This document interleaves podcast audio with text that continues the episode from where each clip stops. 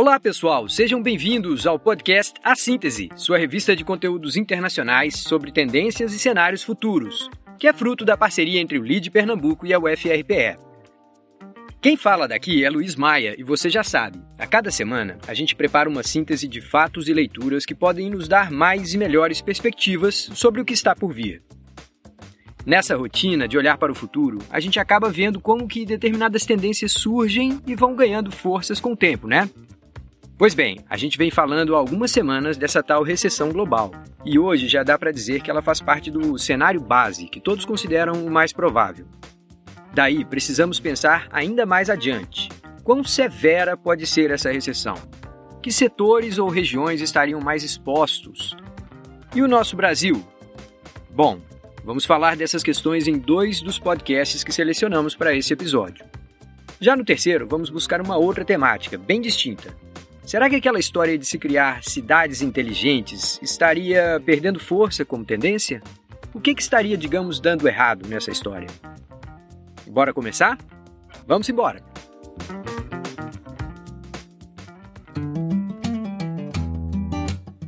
podcast Macro Hive Conversations costuma encarar conteúdos mais densos do que o que muitos de nós escolhemos na hora de fazer uma caminhada ou para ouvir no trânsito. Mas como estamos gravando esse episódio um dia antes de o Bureau of Economic Analysis anunciar a segunda queda do PIB americano só neste ano, convém mesmo a gente olhar para uma leitura mais técnica do mercado imobiliário. Afinal de contas, ele foi o epicentro da última crise financeira internacional, né? O episódio dessa semana foi ouvir Ivy Zellman, considerada uma das maiores especialistas do mundo no chamado housing market. De cara, ela nos fala de uma queda respeitável de preços, que é até natural se considerarmos a perda do poder de compra das pessoas com a inflação e a própria alta dos juros. Mas a leitura que ela faz de uma gama enorme de indicadores acaba enfatizando sinais menos preocupantes do que outras pessoas têm destacado. Mesmo com um ritmo menor de lançamentos e um progressivo aumento nos estoques de unidades ociosas, dessa vez haveria uma exposição bem menor dos agentes aos chamados derivativos. Vale lembrar que os derivativos no passado foram aqueles que levaram às chamadas exuberâncias irracionais. Na mesma linha, observa-se uma parcela maior do mercado sob controle de investidores institucionais, que tendem a adquirir imóveis para alugar. Não custa a gente seguir de olho naquele mercado tão central para a saúde do mercado financeiro global. Mas o cenário base ali ao que tudo indica, não é de o fim do mundo está próximo.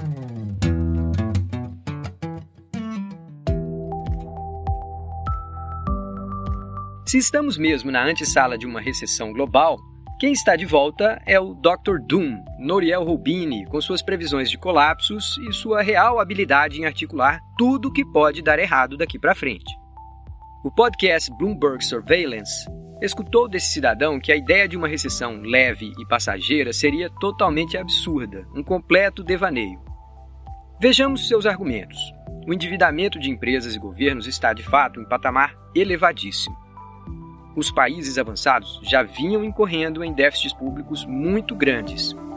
E haveria riscos significativos de insolvência no ambiente corporativo americano. Sem falar na crise do setor imobiliário, que, para o Rubini, claro, vai ser fortíssima. Essas condições potencializariam o efeito dos chamados choques de oferta hoje na comparação com o que ocorreu lá atrás, nos anos 70. No ambiente global, mais uma vez, só bronca.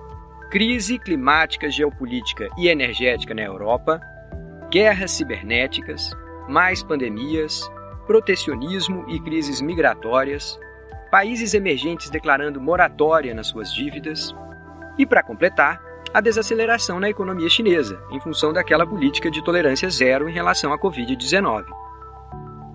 Enfim, não há dúvida, num cenário péssimo como esse, ninguém escaparia.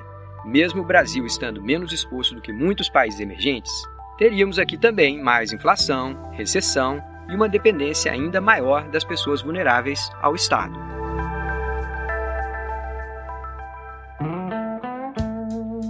A perspectiva de organizar todo o planejamento e a gestão de cidades em torno da coleta de dados, do uso da inteligência artificial e de outras novas tecnologias sempre foi tida como muito promissora, uma suposta visão do futuro. No podcast What Next, essa semana, a gente percebe como essa visão está mudando, meio que passando de sonho a pesadelo. A história começa contando o caso de Toronto, no Canadá, e sua relação com uma subsidiária do Google que propunha aprimorar a gestão dessa cidade já muito bem sucedida. As suspeições foram aumentando quando se percebeu a amplitude dos dados públicos que a empresa exigiria para a execução de subprojetos específicos. E o contrato, claro, acabou interrompido.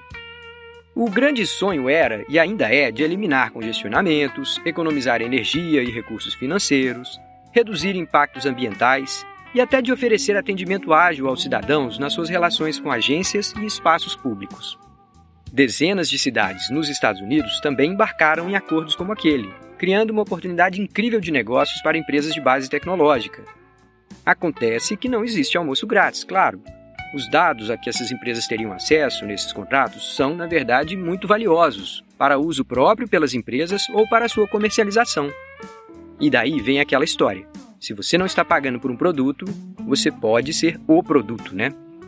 Fica claro também, nesses casos, que a tecnologia precisa deixar de ser pensada como elemento central e reconhecer-se como acessória. Ela deve servir a uma comunidade ao invés de servir-se dela.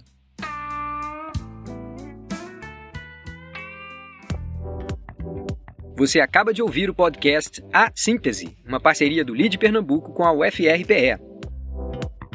Nós te convidamos a conhecer os conteúdos de que falamos aqui, lá na nossa playlist no Spotify. A síntese é uma iniciativa voltada a promover o diálogo e a reflexão, com base em tradução livre de discussões em língua estrangeira. Sendo assim, nossas interpretações podem conter pequenas imprecisões aqui e ali e não devem ser consideradas recomendações de investimento. Fique ligado e compartilhe!